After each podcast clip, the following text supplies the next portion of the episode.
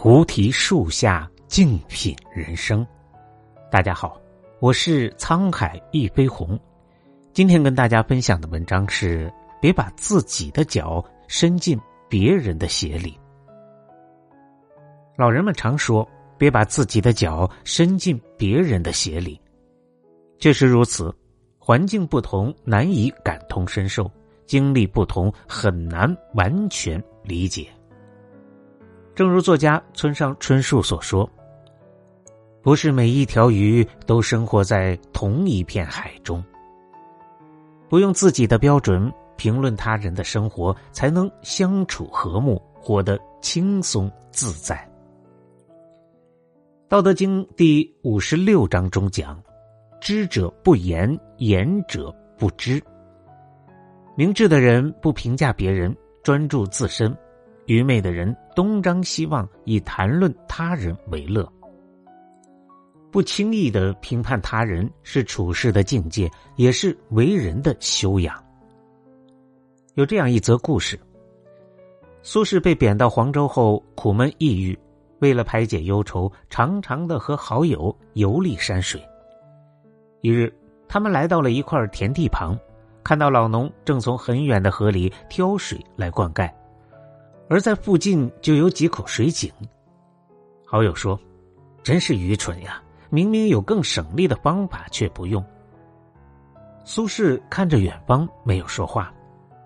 这个时候，老农过来坐在田边休息，对他们说：“别看我现在累，若是把井水用完了，等旱季来了，庄稼可就遭殃了。”二人听后，很是佩服老者的远见。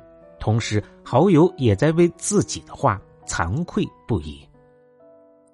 白岩松说过：“每个人都是无知的，只是无知的领域不同。天地广阔无垠，万物玄妙至极。一个人能看到的、知道的，始终是有限的。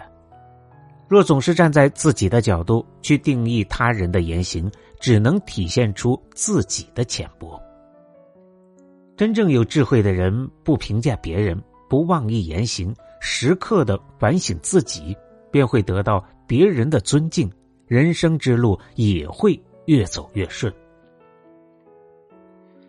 老子说过：“大道之行，不责于人。”真正有格局的人，明白事物背后的本质，洞悉事态发展的规律，所以不会把过错归结于别人。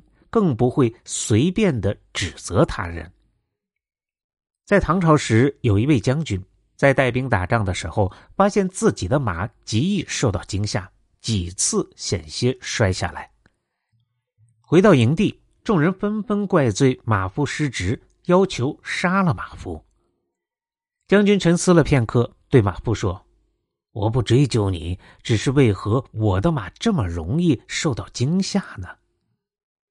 马夫回想片刻，说：“马是按照往常的饲料喂的，但是昨天的饮水是从当地的井中取的。”将军听后，命人取来水，发现原来是敌军在井中投了毒。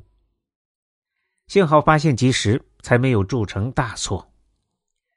对错只是表面的现象。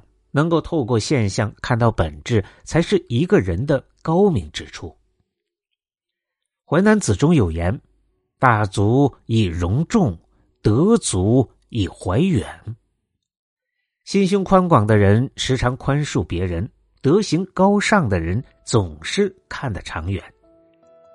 有远见的人不用自己的认知去指责别人的过失，如此才能回归事物本身。从而解决问题，去除灾祸。《道德经》的第四十四章中讲：“知足不辱，知止不殆，可以长久。”懂得满足，便不会羞愧；知道停止，才可以长久。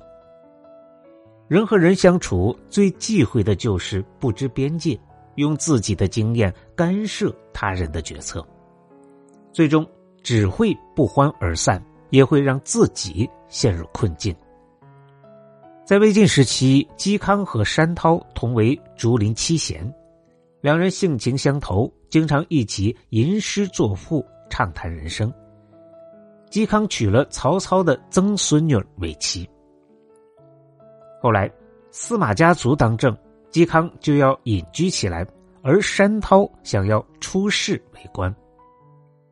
这个时候，山涛觉得朋友很有才华，隐居山林会埋没了他，于是他劝阻嵇康和他一起入朝为官。并且向皇帝举荐了他。嵇康知道后很是生气，写下了与山巨源绝交书，宣布从此和山涛绝交。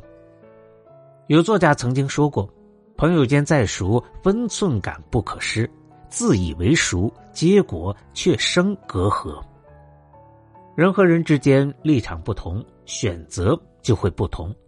越是相熟的人，就越容易忘记了分寸。人生在世，无论是至亲还是朋友，学会尊重不同，说话注意分寸，做事留有余地，相处不越边界，这样相交才会舒服，关系才能长存。一位哲人说过：“人生这场旅行，不是所有人都会去同一个地方。”人生这场答卷，每个人拿到的题目也都不同，不需要用自己的标准去批改别人的答案。